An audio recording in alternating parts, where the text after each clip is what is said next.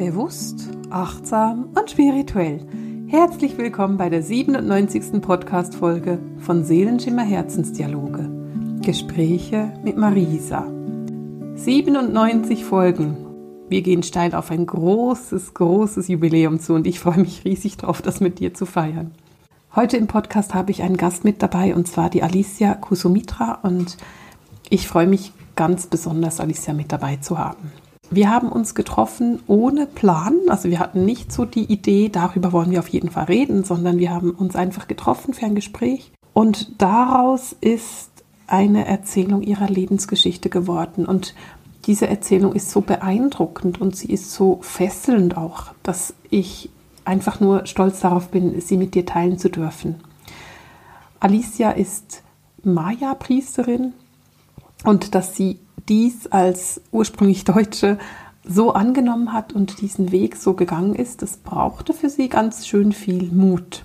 Und sie erzählt im Podcast darüber, wie sie diesen Weg ganz einfach mutig gegangen ist. Ich will gar nicht zu viel vorne wegnehmen. Ich war total gefesselt und ich hoffe, dass es dir gleich geht und du genauso gefesselt bist von diesem Gespräch, wie ich es war. Ich wünsche dir viel Freude und viel Vergnügen damit und würde sagen, wir legen los. So, Alicia, schön, dass du da bist. Aus dem Fernen, darf ich jetzt schon verraten, wo du bist oder soll ich das noch nicht verraten? Doch, kannst du gerne verraten. Aus dem fernen Guatemala ist Alicia heute mit dabei. Und du kannst es jetzt natürlich nicht hören, weil, äh, nicht sehen, weil du nicht siehst, was Alicia für einen Hintergrund hat. Aber einfach, dass ich dir das kurz beschreiben kann. Ich kann eine Hängematte sehen im Hintergrund und ich sehe Palmen im Hintergrund und es sieht nach Frühling aus und nach warm und sehr, sehr entspannt und einfach anders als gerade hier in Mitteleuropa, wo es doch eher winterlich ist. Also ich bin ein bisschen eifersüchtig auf Alicia, aber nur ein kleines bisschen, weil ich gönne dir das sehr. Und Alicia, Erzähl uns doch mal ein bisschen, wer du bist und vielleicht auch, warum ich dich unbedingt meinen Podcast-Hörerinnen vorstellen wollte, weil du bist einfach eine unbeschreiblich inspirierende Person und deswegen habe ich dich eingeladen. Erzähl mal, wer bist du denn und wieso bist du in Guatemala? Ja, danke erstmal, liebe Marisa, für deine Einladung. Also ich freue mich sehr, hier zu sein. Ja, schade, dass du nicht alles siehst, weil daneben mir sind noch so ein paar Bananen Pflanzen, wie heißen die? Bananen, Bäumchen, Bäume sind es nicht wirklich, ne? Also es ist wirklich sehr, sehr schön hier bei mir. Also ich zicke dir auch ein bisschen Sonne, ein bisschen Frühlingsgefühl rüber. Gerne. Ja, ich lebe schon, schon sehr, sehr viele Jahre mm, in Zentralamerika. Wir sind 2008 damals gegangen, weil ich tatsächlich einen inneren Ruf gespürt habe. Der begann schon 2006. Mhm der war einfach plötzlich da, so ein ganz starker Ruf, ich muss zu den Urvölkern. Ich wusste damals gar nicht wirklich, wo genau muss ich jetzt hin und was soll das? Also mein Verstand hat das auch total angezweifelt. Ich habe gedacht, ich werde verrückt oder sowas, was soll das? Weil ich hatte eigentlich ein sehr gutes Leben, also ein Leben, von dem ich eigentlich immer geträumt hatte mhm. bisher. Also ich habe wirklich gedacht, meine Erfüllung wird sein, Mama zu sein. Ich war da Mama von zwei Kindern. Wir hatten ein gutes Leben mein Mann einen guten Job. Das heißt, ich musste nicht arbeiten, ich konnte zu Hause mit den Kindern sein. Genau, wer, also eigentlich dieses sichere Leben, was man uns als Kinder immer erzählt hat, na, was wir anstreben sollten, das hatte ich quasi. Ja, wenn dann dieser innere Ruf nicht plötzlich da gewesen wäre. Ja. Und das, das begann immer stärker zu werden. Es mhm. verging kein Tag, an dem ich, an dem ich diesen Ruf nicht gespürt habe und ich wusste ja nicht mal, wohin denn genau. Ne, ich wusste nur, ich muss da irgendwo hin Richtung Südamerika, aber ich wusste nicht in welches Land, ich wusste nicht, was das auf sich hat mit diesem Ruf.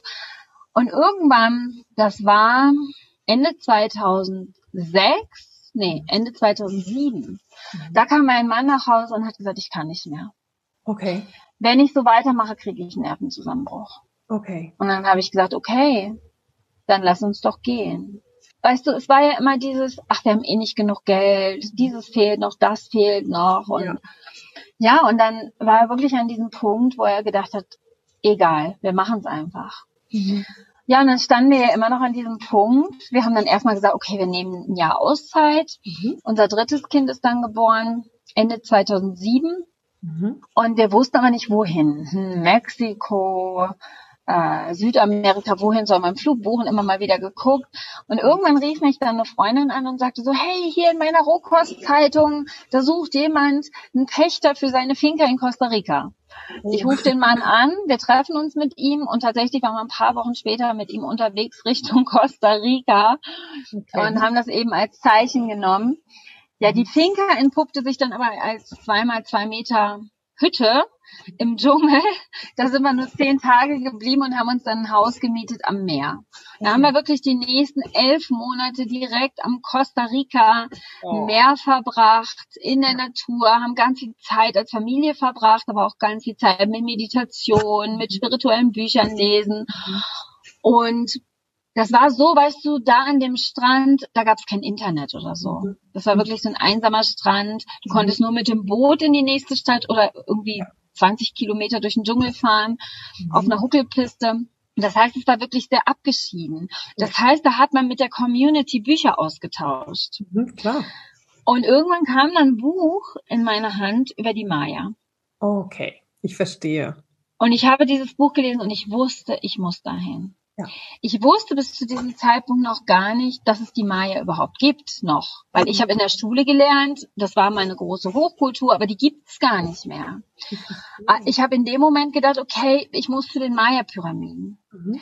Ja, und dann sind wir tatsächlich, ich weiß nicht, ein paar Wochen später schon, haben wir alles hinter uns gelassen. Mhm. In Costa Rica haben wieder alles aufgelöst und sind dann mit unserem Jeep und drei kleinen Kindern Richtung Mexiko gefahren. Dein Mann, hat der irgendeine Verbindung zu Südamerika oder genauso wenig wie du? Genauso wenig wie ich. Also er ist Deutsch-Spanier, in Deutschland aufgewachsen. Ja. Und er hatte damals, als ich ihm gesagt habe, komm, wir müssen zu den Maya-Pyramiden, hat er erstmal Nein gesagt. Er hat gesagt, ich kann doch nicht mit dem Auto durch ganz Zentralamerika fahren. Okay. Und dann hat er das Buch auch gelesen und als er bei der Mitte war, hat er gesagt, okay, wir fahren. Das ist ja krass, okay. Ja, und dann, dann sind wir losgefahren und damals noch mit Karte. Na, na, da, wir hatten ja. keinen, wie heißt das? GPS, GPS oder so. Wir sind wirklich mit Karte gefahren. Mhm. Und haben uns auch immer vorher über das Land informiert. So, dann haben wir gesehen, ach, Guatemala, also wir sind dann durch Costa Rica gefahren, wir waren im Süden, mhm. äh, Nicaragua, Honduras. Ja. Mm, in Honduras haben wir die erste Maya-Pyramide gesehen, die ist ziemlich an der Grenze und dann ganz früh morgens wollten wir dann nach Guatemala rein und mhm. dann an einem Tag durchfahren. Das ist möglich, das ist ein sehr, sehr kleines Land. Ja. Mhm. Ja, und dann kommen wir nach Guatemala rein und dann war alles anders. Wir haben plötzlich uns ständig verfahren. Es ist uns auf der ganzen Reise nicht passiert. Mhm. Und andauernd waren unsere Bremsen heiß gefahren. Okay. Also das, dann mussten wir erstmal wieder anhalten, sonst funktionieren die dann nicht mehr. Und die haben wirklich so richtig gequalmt. Da kam richtig Qualm aus den, ja. aus den Reifen raus. Und dann gucken wir uns an. Also wir haben das beide ganz stark gefühlt. Sag mal, irgendwas will uns doch hier in diesem Land festhalten. Ja.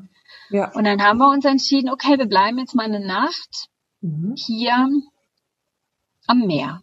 Mhm. Ja, und da bin ich dann abends noch mit, meinem, mit unserem Hund, einen Hund hatten wir auch, spazieren gegangen. Und da bin ich mit einem Mann ins Gespräch gekommen und es stellte sich raus, er ist Deutscher und er lebte damals schon 25 Jahre in Guatemala. Okay. Der hat gesagt, sag mal, wenn ihr hier seid, dann müsst ihr unbedingt ins Hochland fahren. Da ist doch noch die Maya-Kultur, das ist einzigartig. Okay, und da hat er uns zwei Tage später mitgenommen. Da wohnte er nämlich, er war nur unten an der Küste, um auch ein paar Tage Urlaub zu machen am Meer. Okay. Dann sind wir mit ihm hochgefahren. Mhm. Und ich erinnere mich noch, als wir ins Hochland gefahren sind und dann oben stehen geblieben sind und auf den Atitlansee geschaut haben. Dieser wundervolle See, umrandet von drei riesigen Vulkanen. Und ich habe gedacht, das ist der schönste Platz der Welt. Und das denke ich immer noch, wenn ich komme. Auch wenn ich hier viele Jahre schon gelebt habe, denke ich das jedes Mal. Das hat Aldous Huxley übrigens auch gesagt, 1800 sonst wann, mhm. dass es der schönste See der Welt ist. Ja. Und die Maya sagen tatsächlich auch, es ist das Herz von Mutter Erde. Ich verstehe. Ganz spannend. Wenn ich dir zuhöre, dann bekomme ich eine Gänsehaut einfach nur vom Zuhören. Das muss, das ist so, das war so geführt, diese Reise. Da ist, da ist man berührt, wenn man einfach mithören kann. Schön, dass du die teilst. Erzähl weiter. Ja, dieser See, wie gesagt, von dem die Maya sagen, es ist das Herz der Erde. Das ist natürlich eine sehr starke Energie und es macht sehr viel mit den Menschen. Mit mir macht es sehr viel. Mhm. Und ich stelle auch heute immer wieder fest, dass wir hier auch nur hinkommen können, wenn Mama Erde das wirklich will, wenn sie uns wirklich ruft. Und wir haben dann eine wunderbare Frau kennengelernt hier und die hat mir dann, hat mich dann zu einem Maya-Priester geschickt. Mhm. Und ich weiß noch, als wir vor ihm standen, sagte er in Spanisch zu uns, da seid ihr ja endlich. Oh, okay. Und mein Mann und ich gucken uns an. Haben wir das jetzt richtig verstanden? Mhm. Haben wir uns vielleicht verhört? Was war das? und also wir haben dann auch sehr schnell unsere erste Maya-Feuerzeremonie erlebt. Und ich bin dann sehr krank geworden. Mhm. Ich bin an Amöbenrohr erkrankt. Das heißt, ich hatte wirklich 30 bis 40 Mal am Tag Wasserdurchfall. Ich habe sehr stark abgenommen. Mhm. Und ich bin wirklich fast gestorben. Okay. Und mein Mann wollte mich damals zurück nach Europa bringen. Ja. Und ich wusste tief in mir, ich muss hier bleiben. Ja.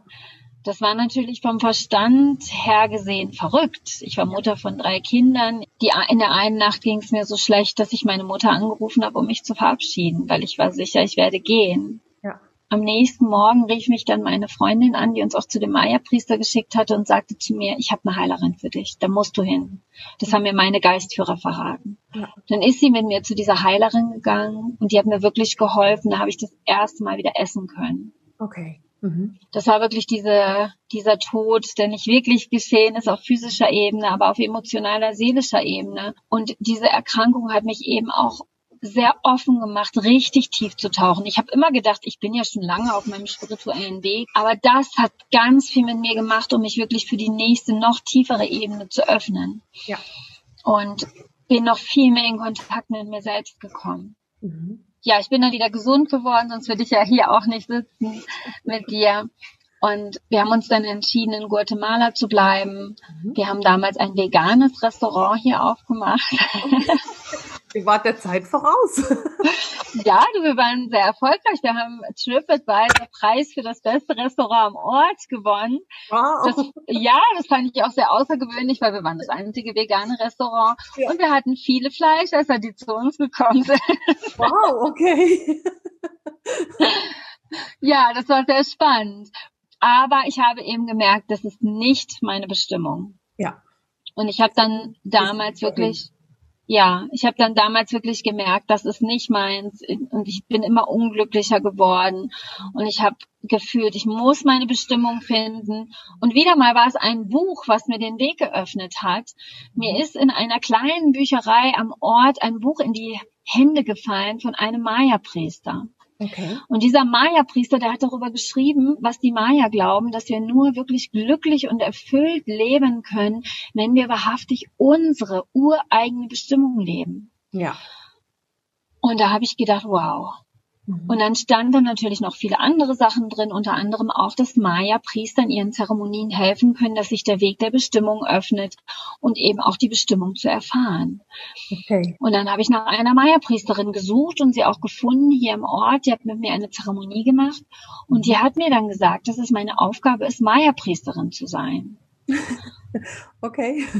Da ja, und da warst du am Anfang auch ein bisschen überrascht wahrscheinlich. Total, das habe ich erstmal mit Händen und Füßen abgelehnt. Ich habe gedacht, die muss sich vertan haben. Wie soll ich Maya-Priesterin sein? Und ich bin total unglücklich mit meinem Leben. Ich krieg gar nichts hin, so ungefähr. Das schaffe ich nie. Und ich bin mhm. Weiße und dies und das. Und dann habe ich, ich weiß nicht, ungefähr zwei Monate später hat mich eine Freundin eingeladen zu einer Maya-Zeremonie mit der Priesterin, mit der sie arbeitete. Okay. Sie wollte irgendwie für ihr Geschäft eine Zeremonie machen und hat mich eingeladen, dabei zu sein. Mhm. Und dann saß ich mit dieser Maya-Priesterin im Auto und da hat sie eben so erzählt, dass sie auch Hände lesen kann, dass sie in den Händen sehen kann, was die Aufgabe der Menschen ist. Mhm. Dann habe ich sie gebeten, auch mal in meine Hand zu schauen. Mhm. Und dann hat sie mir das Gleiche erzählt wie die andere Maya-Priesterin. und ja, genau, das habe ich dann auch gedacht. Und dann habe ich irgendwie nochmal zwei Monate später eine Zeremonie gemacht mit der Lehrerin von einem Freund von mir. Der hat uns mitgenommen, weil da war nämlich mein Maya-Geburtstag. Und die hat mir dann nochmal das Gleiche erzählt. Und dann habe ich zu ihr gesagt, du, du bist jetzt die Dritte, die mir das sagt. Was mache ich denn nun? Mhm. Dann hat sie gesagt, na ja, du kannst dich weiterhin dagegen wehren und noch weiter leiden. Oder du nimmst das an. Mhm. Und habe ich gesagt, okay, nee, leiden will ich nicht mehr, auf keinen Fall, schon genug passiert. Was mache ich? Und dann hat sie gesagt, öffne dich dafür, öffne dich für deine Bestimmung. Sag Ja zu dir und deiner Bestimmung. Zünde jeden Tag eine Kerze an und bitte darum, dass dein Weg sich öffnet und sag Ja zu deinem Weg. Mhm. Und das habe ich gemacht. Ich bin okay. ihrem Rat gefolgt. Ich habe wirklich jeden Tag eine Kerze angezündet, habe mich dafür geöffnet, für meinen Weg, habe Ja zu mir selbst gesagt. Mhm. Was mir auch gezeigt hat, dass ich wirklich mein ganzes Leben eigentlich Nein zu mir selbst gesagt habe.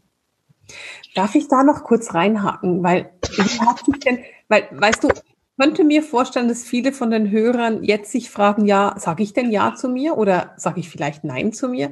Wie, wie, hat sich das angefühlt, dieses Ja zu dir oder wie fühlt sich das heute an? Hast du da vielleicht einen kleinen Tipp oder Hinweis, wie man das fühlen kann? Ja, du hast schon recht. Ich habe auch nie gedacht, dass ich eigentlich Nein zu mir sage. Das habe ich erst gemerkt, als ich Ja gesagt habe, dass ich eigentlich Nein gesagt hatte vorher.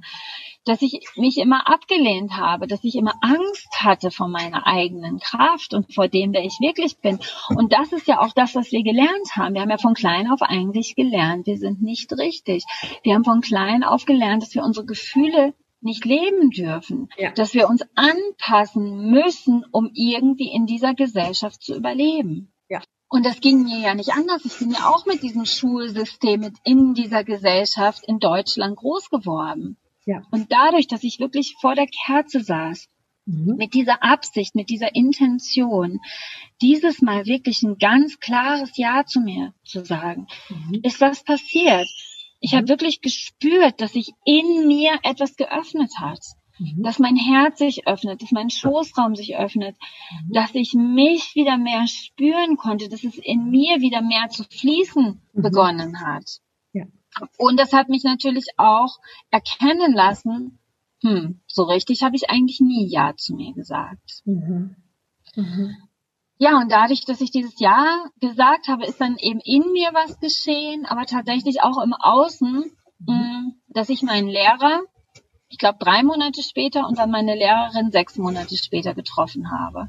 Okay. Das war wirklich Fügung. Ich bin da auch meinen Gefühlen gefolgt und bin dann eben von den Maya-Ältesten eingeweiht worden, schließlich an den heiligen Plätzen der Maya zur Maya-Priesterin. Und das war natürlich ja auch ein sehr, sehr besonderer Weg, ein Weg zu mir selbst. Einweihung bedeutet Wiedererinnerung. Das bedeutet, wieder Erinnerung an das, was in dir ist, also an deine Essenz. Und die Maya glauben eben nicht so wie in Europa, ja, wähl dir mal einen Job und lern das dann, sondern nein, du kommst mit deinen Gaben schon in die Welt, die sind in dir als Urwissen, als Essenz. Mhm. Und bei der Einweihung geht es darum, dass du diese Essenz erinnerst und dass sich dann die Gaben und Talente quasi von ganz alleine entfalten, die sowieso schon in dir sind. Ja, und so war das dann auch. Das war wirklich äh, auch eine Ego-Breaking-Reise, sage ich mal. Mein Verstand war sehr gefordert. Ich bin dorthin gegangen, habe auch gedacht, ich muss alles mitschreiben. Mhm. Da habe ich dann den ersten Anschiss gekriegt. Ich dürfte gar nichts mitschreiben, weil das wäre doch alles in mir. Ja. Und ich habe dann immer gedacht, wie soll das funktionieren? Ich wusste, die Maya-Priester können das Feuer lesen. Mhm. Aber das müssen sie mir doch zeigen, wie das geht. Nee, gar nichts wurde gezeigt. Sie hat gesagt, nein, am Ende wirst du das dann können. Ja. Und ich so, okay, gut. Hm. Okay, ich brauche einen Ablauf, ich brauche eine Gebrauchsanweisung. Genau, genau, ich brauche einen Ausbildungsplan. Ne? Genau. ja, und tatsächlich war es aber so. Ich, ich kann es nicht anders sagen. Nach der Einweihung konnte ich das vorher verstehen. Ich habe mich wirklich erinnert mhm. nach und nach, was da wirklich in mir ist. Und das war unglaublich, weil ich mich mein Leben lang klein gefühlt habe. Ich habe immer gedacht, ich bin nichts Besonderes. Mhm. Und das hat mir gezeigt, nicht nur ich, sondern jeder von uns ist besonders. Ja. Jeder von uns hat besondere Fähigkeiten, einzigartige Fähigkeiten und wir sind hier, um genau diese wieder zu leben und in die Welt zu bringen. Und ich weiß, dass es genau das ist, was die Welt auch verändern wird, wenn wir alle wieder wir selbst sind und unseres Leben. Und das hat mir meine eigene Reise einfach so ganz klar aufgezeigt. Das war wirklich meine Reise in meine Kraft, die ich bislang nicht kannte. Ja. Und natürlich hat diese Reise zu mir selbst auch den uralten Schmerz hervorgebracht. Ja. Und das war sehr herausfordernd. Ich bin mit meinem Mann gemeinsam eingeweiht worden. Mhm. Und ich weiß noch so genau, wenn wir zu meiner Lehrerin gefahren sind, oft nachts, nach mhm. einer Stunde Schlaf, manchmal nachts um eins sind wir losgefahren mit den Kindern. Mhm. Mit Zeremonialgepäck haben meine Lehrer abgeholt, sind dann weitergefahren zu den heiligen Plätzen, um dort irgendwelche Berge und Abhänge hochzuklettern. Mhm. Und boah, das hat so viel mit mir gemacht, das hat den uralten Schmerz hochgebracht, dass ich manchmal auf dem Weg zu meiner Lehrerin mich mit meinem Mann nur angeschrien habe. Ja, ja. Weil das hat so viel gemacht, das hat so viel getriggert. All das, was ich unterdrückt hatte und eigentlich lieber nicht mehr anschauen wollte, kam hoch. Ja. Ne, dieser Urschmerz, den ich mit meinem Vater noch nicht gelöst habe und auf meinen Mann projiziert hatte. Also wirklich alles, der Schmerz aus meiner weiblichen Ahnenlinie. Es war kein Spaziergang, es war kein leichter Weg. Aber ich bin froh, dass ich diesen Mut hatte, denn er hat mich wirklich in meine Kraft geführt, dieser Weg. Ich habe so oft schon gespürt, es war damals so, als ob ich an einem Abgrund stehe. Mhm. Und ich wusste, ich muss springen. Ja. Ich habe keine andere Wahl. Und ich bin gesprungen. Ich habe den Mut aufgebracht. Und ich will auch da noch mal rein, rein grätschen ein bisschen, weil ich beobachte das bei mir und ich beobachte das bei vielen anderen spirituellen Lehrern und ich beobachte das auch bei meinen Studenten. Dieser Mut zu springen, der ist irgendwann gefragt. Irgendwann in deinem ja. Leben an einer Stelle, wo es heißt, so springst du das oder, oder gehst du zurück? Und den Mut zu haben, dann zu springen und zu sagen, ich gehe ins komplette Vertrauen in die geistige Welt, in meine Seele, in meinen Seelenplan und springe, das ist etwas, was ich extrem schön finde. Aber es ist so, für mich würde ich mal sagen, eines der mutigsten Momente im Leben. Auf jeden Fall. Und äh, meistens brauchen wir den Mut ja auch häufiger. Ja, ja.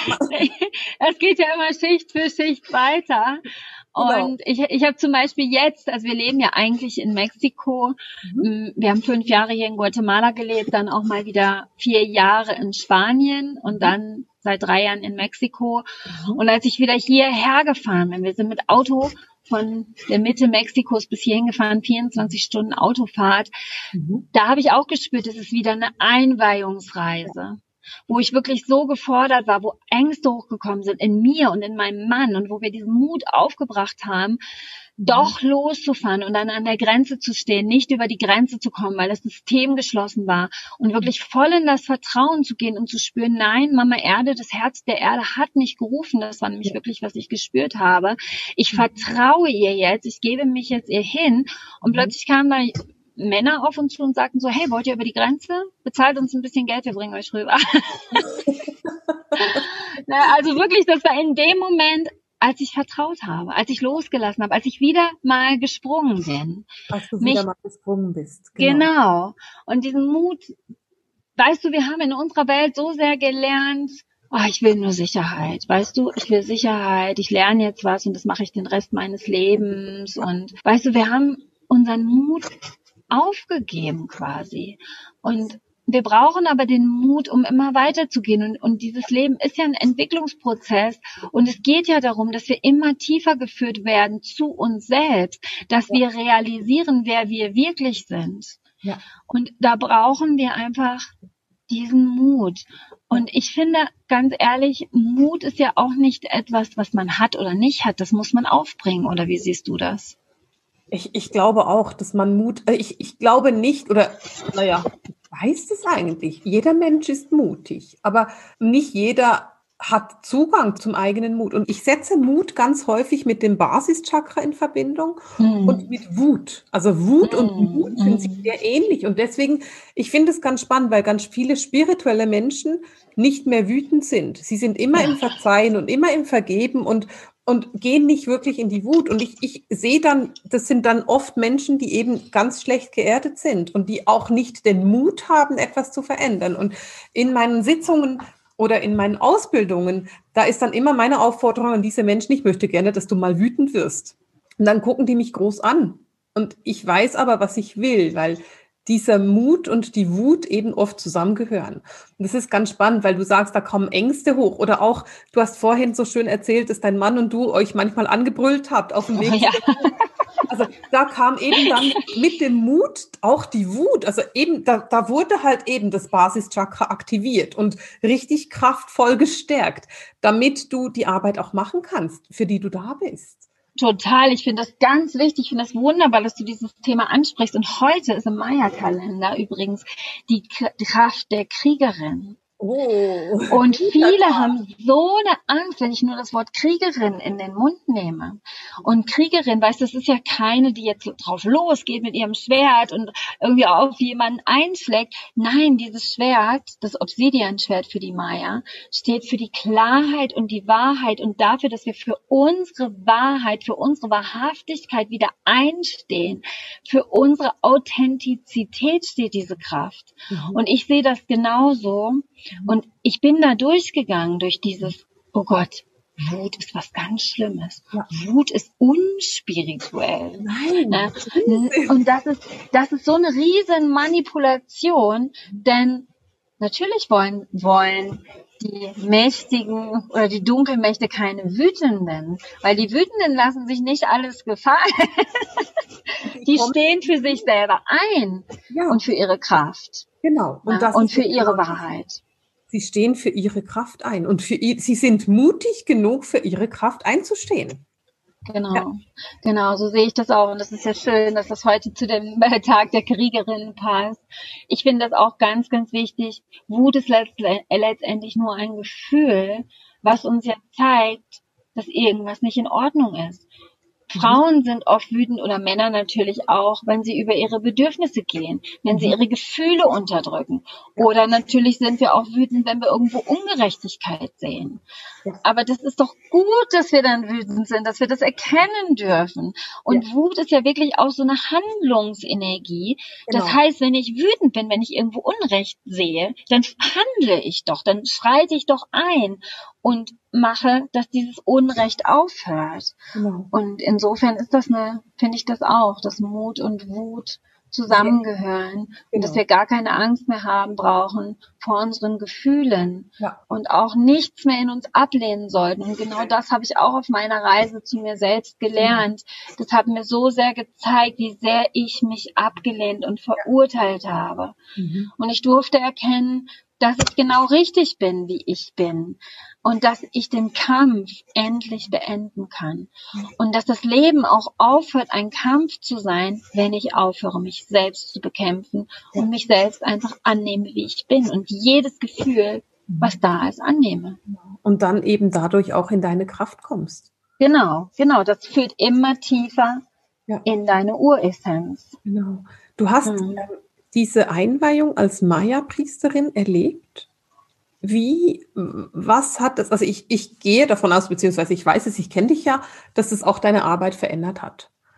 Was hat es denn mit sich gebracht? Wie lebst du heute, diese Maya-Priesterin? Und was machst du heute? Wie gibst du das wahrscheinlich? Also ich könnte mir vorstellen, dass es auch eine Aufgabe der Maya-Priester ist, es auch weiterzugeben. Und ich gehe davon aus, dass ich deinen Weg, wie du das weitergibst, auch kennst. Aber erzähl doch mal den Hörern, die das nicht wissen, wie gibst du das heute weiter?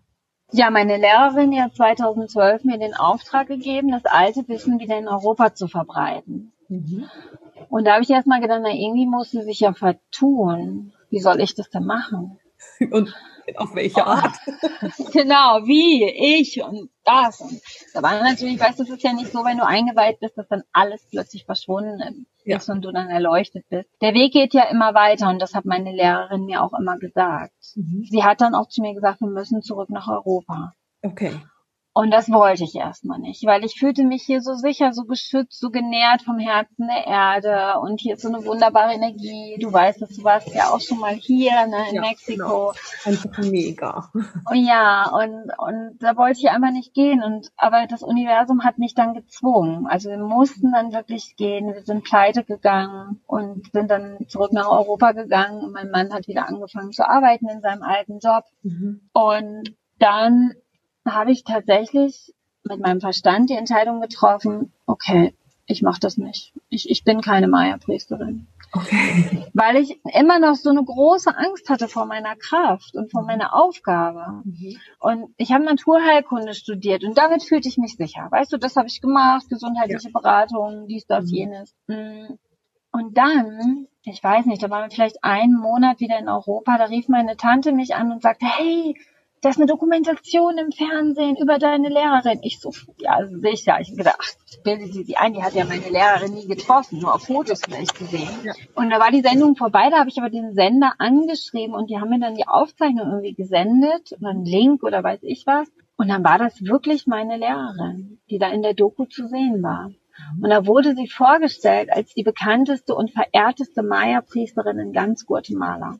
Okay. Und dieser Satz, der hat so viel mit mir gemacht, der hat so viel in mir ausgelöst. Mhm. Diese Frau hat dich eingeweiht und du entscheidest jetzt, das nicht weiterzutragen. Sie hat dir deinen Auftrag gegeben und du entscheidest dich, das nicht zu tun. Und das war wirklich für mich wieder Arschtritt. Mhm. Und dann habe ich mich wieder geöffnet. Ja. Ich habe gesagt, okay, ich tu's, ich tu's. Und wir waren damals in der Slowakei. Wir waren fünf Monate in der Slowakei. Wir konnten die Sprache nicht. Und das war dann aber wirklich so weil ich mich geöffnet habe, hat sich der Weg geöffnet. Da sind zwei ja. Frauen in mein Leben gekommen, junge Frauen, die konnten beide Englisch. Die mhm. waren begeistert, dass ich Maya-Priesterin bin. Die haben für uns Zeremonien organisiert mit 20, 30, 40, 50 Menschen. Die haben für uns übersetzt. Wir haben die Zeremonien in Englisch gemacht, sie haben übersetzt in Slowakisch. Und das war so unglaublich. Wir haben so viele Zeremonien gemacht. Ich glaube, fast jeden zweiten Tag große Zeremonien veranstaltet. Und das hat natürlich auch viel mit mir gemacht, dass ich wirklich zum ersten Mal heraus rausgegangen bin. Ja, da wirklich in deine Macht als Maya-Priesterin gekommen bist. Genau, überhaupt dazu Ja zu sagen, weil weißt du, es ist eine Sache, ich finde heraus, wer ich bin, aber der nächste Schritt ist wirklich, dann lebt das auch mal, dieses ja. damit rausgehen. Das ist ja, ja, eine der anderen großen Ängste, die wir haben, vor dieser Sichtbarkeit, uns wirklich ja. zu zeigen, so wie wir sind. Ja. Ja, und so fing das dann alles an. Ne? Dann bin ich nach Spanien gekommen, habe da genauso weitergemacht, habe viele Frauenfeuerzeremonien gemacht, aber auch für Männer und Einzelarbeit und dies und das. Und dann sind wir umgezogen in ein kleines Dorf. Mhm. Und das war gar nicht so klein. Wir haben vorher auch in einem kleinen Dorf gewohnt. Es war immer so, ich musste gar keine Werbung machen. Das war immer so Mund-zu-Mund-Propaganda. Und die Nachbarn haben mir wen gebracht und andere Freunde haben Freunde mitgebracht. Ja. Und da waren wir in einem Dorf, in einem sehr konservativen nordspanischen Dorf. Mhm. Und also die haben bis zum Schluss, haben die uns nicht begrüßt. Also viele von denen, die haben gedacht, mich haben da auch mal Kinder gefragt, ob ich eine Hexe bin und so. Also die hatten wirklich okay. Angst vor Spiritualität. Ja. ja. Und das hieß, es war einfach niemand da, niemand, der sich dafür interessiert hat. Mhm. Und dann habe ich gedacht, okay, also entweder heißt das jetzt, ich bin nicht gut genug, ich sollte das einfach sein lassen. Das glaube ich aber mittlerweile nicht mehr. Ja. Oder es ist Zeit für den nächsten Schritt. Ja. Und genau das war's. Da bin ich nämlich online gegangen. Ich verstehe. Das heißt, das du hast war, nicht lokal gezeigt, sondern eben breiter, international. Genau. Quasi. Ich habe angefangen, Online-Feuerzeremonien zu machen. Mhm. Das war Ende 2000 oder Mitte 2015, wenn ich angefangen, online zu gehen und äh, war dann 2016 selber Sprecherin in einem Online-Kongress, mhm. habe gemerkt, wow, wie viele Menschen man damit erreichen kann und habe dann 2017 auch den Ruf bekommen, einen Online-Kongress über die weibliche Kraft zu machen, habe okay. das gemacht.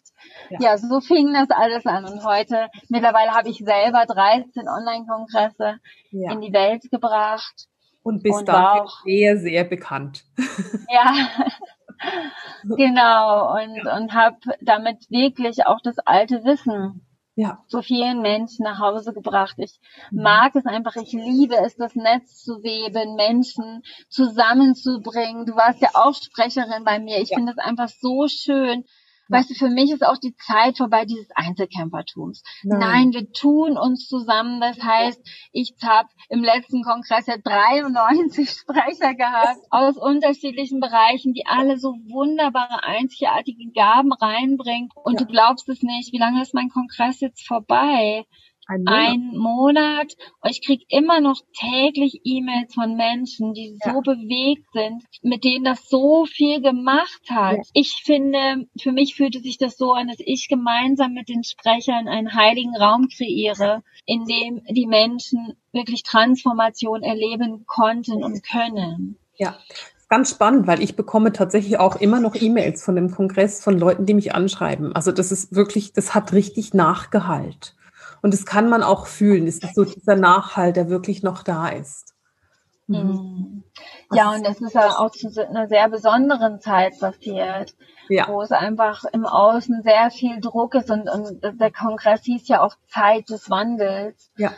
Das alte Wissen kehrt zurück, weil das ist das, was die Maya und auch viele andere Urvölker ja ähm, prophezeit haben, dass diese Zeit kommen wird. Und das ist letztendlich ähnlich, wie, wie ich bei meiner eigenen Einweihungsreise erlebt habe. Damit wir als Menschheit, als Kollektiv weitergehen und in unsere Kraft kommen, muss ja auch erstmal dieser alte Schmerz hochkommen. Ja, genau. Und das passiert ja gerade im Kollektiv, was da so genau. geschieht. Genau, man kann das jetzt nicht mehr ausweichen. Nein. Und deswegen Nein. ist es aber auch für uns als spirituelle Lehrerin oder als spirituelle, keine Ahnung, ich brauche das Wort nicht so gerne, aber Anführer, ganz wichtig, dass wir den Leuten eben diesen Raum bieten, damit man diesen Schmerz auch aushalten kann oder dass man den Schmerz auch transformieren kann und in eine Harmonie kommen kann.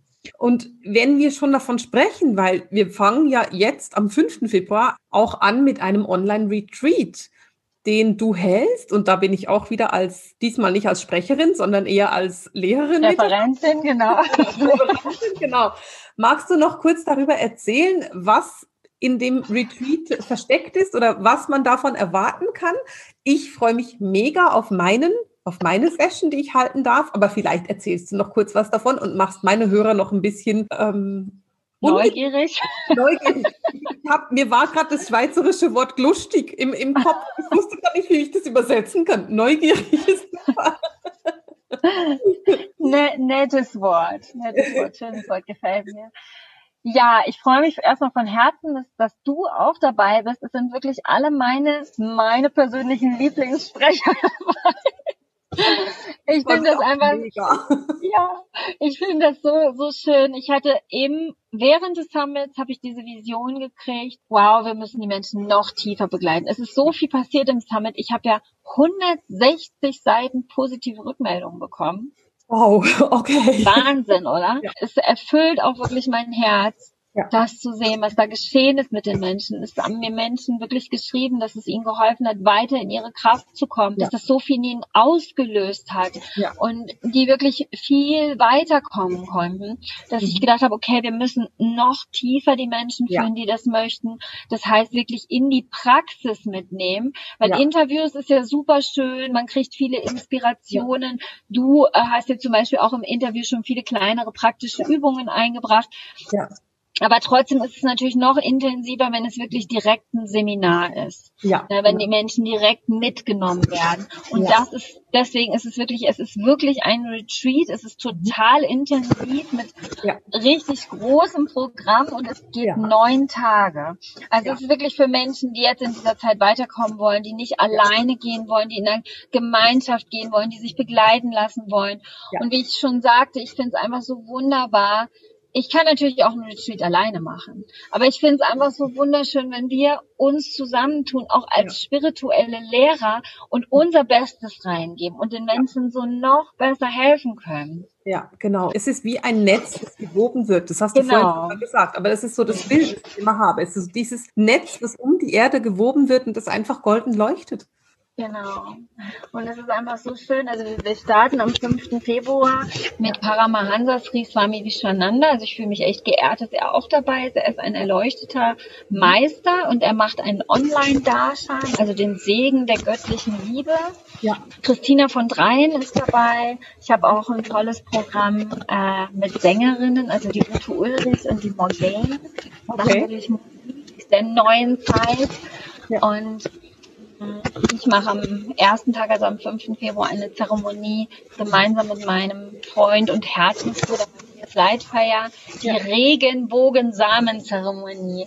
Weil jetzt ist auch die Zeit, was die, was viele Urvölker ja prophezeit haben, dass der Regenbogenstamm wieder zusammenkommt, um die neue Zeit zu bringen. Ja.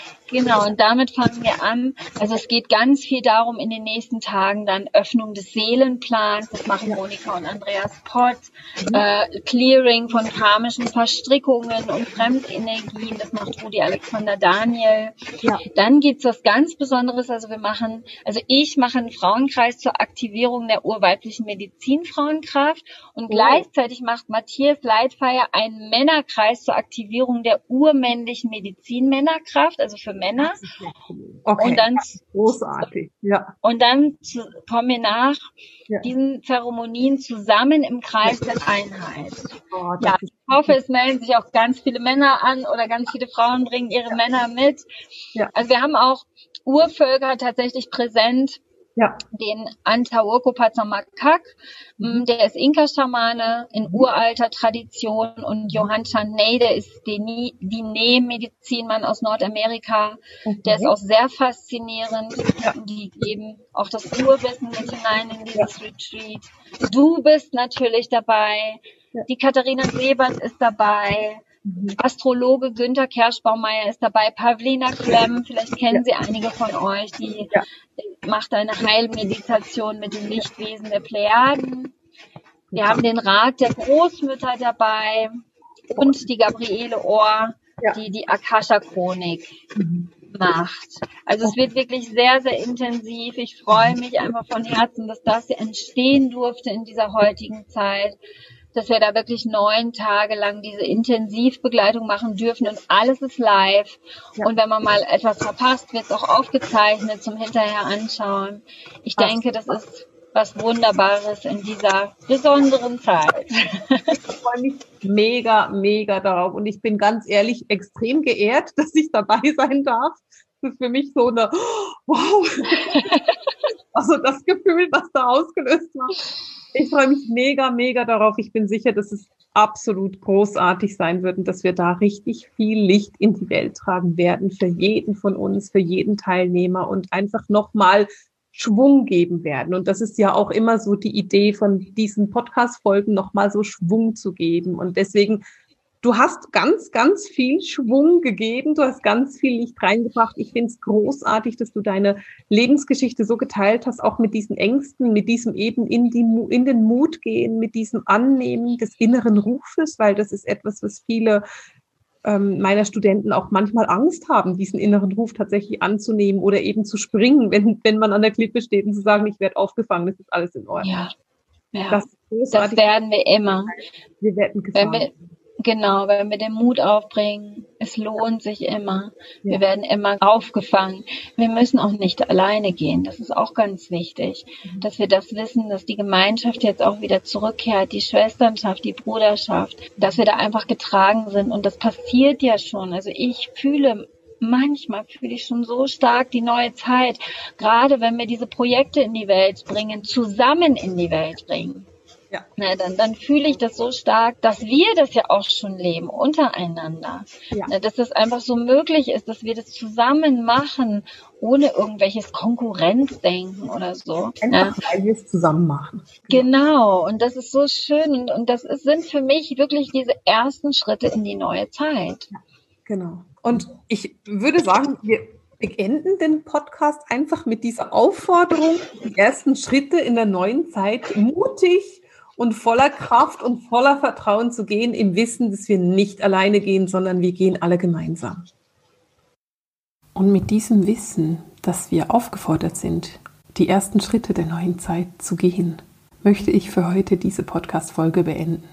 Nächste Woche werden wir uns über die Vertiefung zu den Energien von Februar unterhalten. Da freue ich mich schon darauf und ich bin sicher, dass auch du dich schon darauf freust. Für heute kommen wir zu einem Ende mit dem Seelenschimmer Herzensdialog, den Gesprächen mit Marisa. Alles Liebe!